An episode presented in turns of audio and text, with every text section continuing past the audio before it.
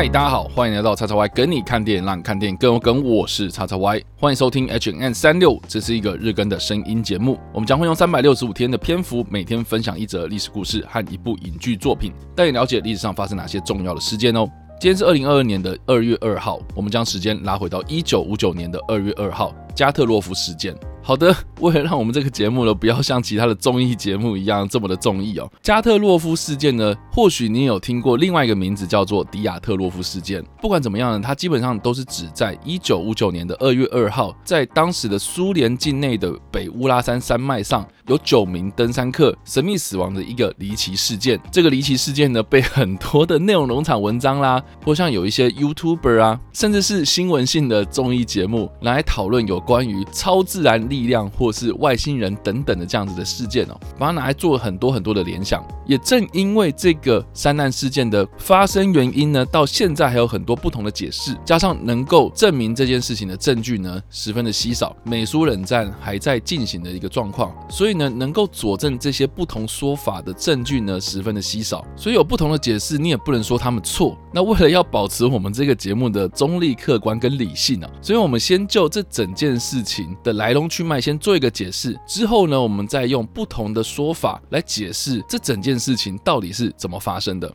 在一九五九年的年初，有十位来自乌拉理工学院的毕业生，八男两女，组织了一个十人的登山队。他们所有人呢都具有二级登山证书，在这一次的登山行动结束之后呢，他们就可以获得三级登山证书。这个是在当时苏联所颁发的最高难度的登山证书。他们的领队根据不同的翻译名称，有人称呼他叫做伊格尔·迪亚特洛夫，或是伊格尔·加特洛夫。不管怎么样呢，这起事件为什么叫加特洛夫或是迪亚特洛夫事件呢？主要就是因为这个领队的名字。他们要攀登的这个山呢，是乌拉山脉的东坡。这个名称呢，用俄文来念的话，我真的不会念啊。但是在当地的曼西族的曼西语里，这个的名称呢是死亡之山的意思啊。那他们要攀登的这个山脉的登山小径呢，其实在当时呢也没有一个正式的名称。在这件事情之后呢，就以这个领队的名字作为命名，也就是所谓的迪亚特洛夫或者加特洛夫三口。在一九五九年的一月二十五号，他们先搭火车到达伊夫杰利这个城市，接着乘坐卡车到达这个登山口。他们在一月二十七号开始他们的徒步旅行。一月二十八号，其中一个成员尤利因为风湿和先天性心脏病的关系，导致他的膝盖疼痛，不得不放弃这一次的登山任务。因此呢，这个登山队从十人变成了九个人。也因为尤里退出了关系，尤里和他们的这九个伙伴相约在两个礼拜之后呢取得联络。但是没想到这一次的道别却是尤里和另外的他九位好朋友最后一次见面的时刻。根据接下来加特洛夫的日记，首先这本日记在一月三十一号记录了这九人的登山队呢，在森林的峡谷当中呢，建立了一个补给站，他们储备了回程所需要的食物和装备。隔一天，在二月一号，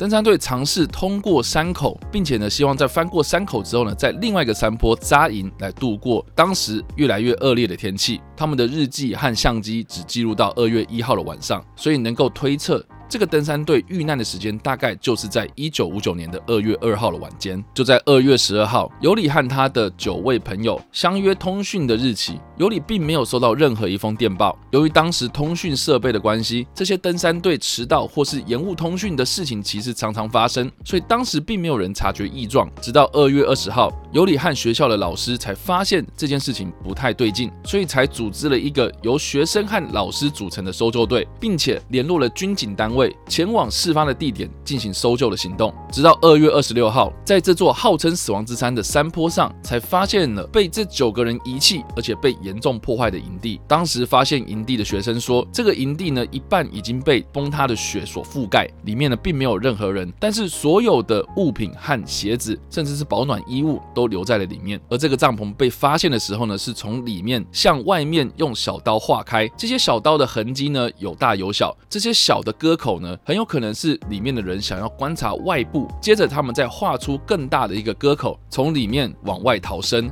他们为什么不直接走帐篷两侧的出入口呢？很明显，他们应该是遇到了一个非常紧急的状况，所以才做出了一个这么仓促的决定。搜救队在帐篷的周围呢，看到了非常多凌乱的脚印。有些人呢穿着袜子，有些人光着脚丫子，也有人只穿了一只鞋。不管怎么样呢，这些人一定都走得非常的匆忙。这些脚印后来延伸到这个山坡的另外一侧东北方的森林边缘。这些脚印呢，到了五百公尺之外呢，就消失了。但是循着这些脚印的方向，他们找到了在东北方的森林，并且在一棵松树的底下发现了用来生火的篝火，以及两名遇难者的遗体。这两个尸体很明显是赤脚，而且只有穿着内衣，而且这棵树的树上的树枝都被折断，所以很明显这两个罹难者很有可能在生前试着要爬上树上寻找某些东西，或是爬到一个制高点来观察周遭的环境到底发生什么事情。接着搜救队。在这棵松树和营地之间呢，找到了另外三具尸体，其中一位就是领队加特洛夫。从这三个人的倒卧的方向可以知道，他们可能试着要返回营地。接着，四位位罹难者的遗体在远离松树和营地的小溪的旁边被找到。他们在三个月之后的五月四号被发现埋在。四公尺厚的雪下，这四个人的穿着比其他人更加的完整。很明显，这四个人是穿着之前找到这五位罹难者的保暖衣物。推测很有可能在当时，这九个人是分成了两个小队，一支是返回营地等待救援，另外一支就是尽快的穿着更保暖的衣物下山去求救。这九个人的遗体被找到之后呢，直接送到了法医单位进行解剖。很明显，一开始找到的这五具尸体，因为穿着单薄的衣物在当时暴风雪的情况之下呢，很快就因为失温的关系，陆陆续续的死亡。但是呢，最奇怪的就是在五月后来所发现的这四具尸体，就明显的看得出来有遭受到不同的不知名原因的外力，像是其中一个人的头骨受到严重的伤害，另外一个人的胸骨受到了严重的骨折。根据法医的推测，这种强大的外力呢，应该就等同于以时速大概八十公里的卡车撞上。更值得注意的是呢，这些死者的身体呢是受到了严重的内伤，就像是在高压的情况之下呢所造成的残疾。其中有两个人的眼睛被挖开，其中一个人的舌头还不见了，所以很有可能这四个人是遭受到谋杀或是一些非自然的力量介入。根据我们以上的叙述呢，这些都是法医解剖尸体之后所得到的一个官方的说法，但是有很多的资料在后续的解密过程当中，包括当时的新闻记者在公开的调查报告中发现了几个不可解释的现象。像是这登山队的六个人呢，被法医认定是死于失温，而其他三个人是死于严重的伤害。他们不知道这九个人是在什么样的时间点发生什么样的事情，也没有直接的证据来证明，在这个案发地点，除了这九个遇难者之外，还没有其他人存在。根据警方的推测，他们很有可能遭受到当地的曼西族人攻击，因为他们进入了曼西族人口中的死亡之山，一个被当地人称作是禁忌的地方。但是从这些登山者的脚印，来看，除了这九个人走路的脚印之外，并没有所谓的打斗的痕迹，所以这个谋杀的假说在后续的警方调查之中一一的被推翻。另外，根据法医所判断的这些外伤，其实并不太可能是由人类所造成的。再加上这些骨头骨折的现象呢，这些打击的力量是十分的强大，因为并没有软组织或是关节的地方受损。大家想象一下，如果你今天是跌倒或是被车撞，我们身体的骨头承受了大部分的力量。所以最先受到损害的应该是关节，或是在关节上的软组织，或是最柔软的软骨开始受到损害。但是很明显的，这几个人身上的骨折现象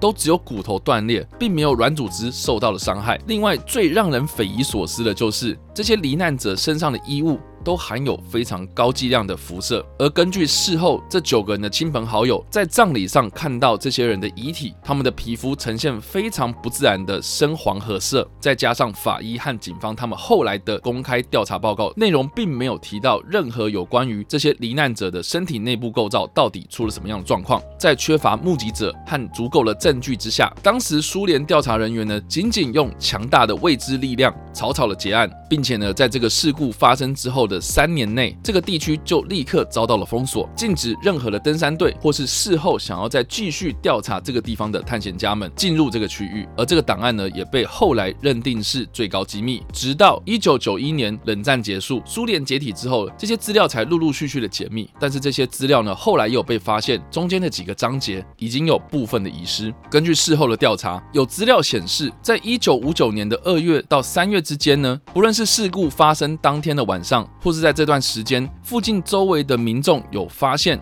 天空中一直都有出现类似橘黄色的发光球体。后来被证实，这个是因为当地附近的 R7 弹道飞弹基地在测试这些弹道飞弹时所留下的痕迹，所以有人推测，这是不是跟这个弹道飞弹在试射造成的山崩所导致加特洛夫九个人罹难的一个重要的关键？另外，这九个人当中的其中两个人，他们到罹难之前呢，一直都有在运作他们手上的相机，从这些相机后来洗出来的照片指出。他们在生前拍摄出很多不同的照片，都指称当天的晚上夜空中出现了一个发光的不明飞行物体。这些发光的物品在后来洗出来的照片当中，我们并不太确定这些发光的物体到底是什么东西。这是不是和 R 七弹道飞弹有关呢？还是和有一些人所提到的外星人幽浮有关呢？我们并不清楚。但是从客观的资料来看，在二零二零年七月十一号，也就是这件事情超过半个世纪之后，负责重新处理这个案件的检察官，同时也是乌拉联邦管区检察长办公室副主任古恩诺夫，在经过九次的重新实地勘查之后，他得出这个登山队就是死于雪崩的结论。这九个人的死因呢，其实并不单纯只是因为雪崩，而是发生雪崩之后。这九个登山队队员离开了帐篷，躲到了树林底下避难，并且想要重返帐篷的时候呢，陆陆续续的因为失温而死亡。但是这也没办法去解释为什么这九个人的身上有这么高剂量的辐射，还有为什么他们的皮肤是呈现非自然的黄褐色呢？另外，其中两个人的眼球和其中一个人的舌头不见，这些又该如何解释呢？或许就是因为 R7 弹道飞弹的试射，导致当天晚上发生了大规模的雪崩。崩，那当然就有人问，如果有雪崩，那为什么这些人的脚印还能够完好的被保存下来呢？很明显，这一切事事件呢，都是在雪崩结束之后，逃离帐篷之后所发生的事情。而在苏联调查的报告当中，有很多的机密文件被抽取，这很有可能也是苏联政府他们要掩盖，可能是飞弹误射所造成的悲剧。当然呢，到现在为止，还有很多不同的阴谋论持续的热烈讨论。当然有很多在研究神秘学的 YouTuber 们一定要讨论这件事情，好像不讨论这件事情呢，就跟超自然力量扯不上关系。但是不管怎么样啦，我自己是觉得啦，一旦哦人是用非自然的力量、超自然力量，或是所谓的强大的未知力量来解释任何的事情，只能显示是具体的证据不足，没办法解释这些事情而已啊。你知道这种感觉哦，就像是我在我自己的家里面，不管是我用电脑在录音，还是我在用电脑剪片，还是我在用电脑打游戏，在没有证据的情况之下，你没办法证明我现在在用电脑的时候，我到底在做什么。当然啦，你也知道我现在在用电脑是在录音嘛，但是我没有跟其他人讲，或是现场也没有监视录影画面，你怎么可以直接的判断我到底在电脑前面做哪些事情呢？我觉得就跟这件事情一样，我们只能说它是没有证据指出到底哪一个说法是正确的，有很多的猜测，有很多的说法都可以解释这些事情的发生经过，但就是因为没有一个强大的解释，可以把所有的现象给解释一遍。才让这件事情呢，虽然已经被官方所结案，但是还是一直有被持续讨论的原因。那当然的，加特洛夫事件或者迪亚特洛夫事件的相关影视作品非常多。我们在这边所推荐的电影是二零一三年所推出的一部恐怖电影《鬼山》。这部电影非常的有趣啊，它是根据加特洛夫事件的背景拍摄而成的伪纪录片。那这个伪纪录片的意思呢，就是是虚构的方式，用纪录片拍摄的方式来记录画面当中的这些人可能在做某些事情，而这部片。的故事呢，就是在记录有五个前往加特洛夫事件发生的地点探险的美国大学电影系的学生，他们试图借由拍摄纪录片的方式来解开这个超过半世纪的历史悬案。但是呢，随着他们的镜头越来越深入这个死亡之山之后呢，他们就发现了越来越多诡异的事件，让这个探险逐渐的失控。我个人呢是把这部片当作是娱乐片来看啊，它是以现代的时空来探访半世纪以前的事情，当中有用一个非常诡异的超自然现象来解释这整件事情的发生经过，我自己是觉得有一些创意啦，但是还是一样啦，大家看看就好，不要把它当真啊，只要把它当做是阴谋论的一部分就可以了。好的，以上呢就是我们今天所介绍的历史事件——加特洛夫事件，或是也有人翻译成迪亚特洛夫事件。以及我们所推荐的电影《鬼山》。不知道大家在听完这个历史事件之后有什么样的想法，或是你们有看过这部电影呢？都欢迎在留言区帮留言，或是在首播的时候来跟我们做互动哦。当然呢，如果你喜欢这部影片或者声音的话，也别忘了按赞、追踪我们脸书粉丝团，以及订阅我们 YouTube 频道、IG 以及各大声音平台，也别忘了在 Apple Podcast 和 Spotify 上留下五星好评，并且利用各大的社群平台推荐和分享我们的节目，让更多人加入我们的讨论哦。以上呢就是我们今天的 H&M 365，希望你们会喜欢。我们下次再见，拜。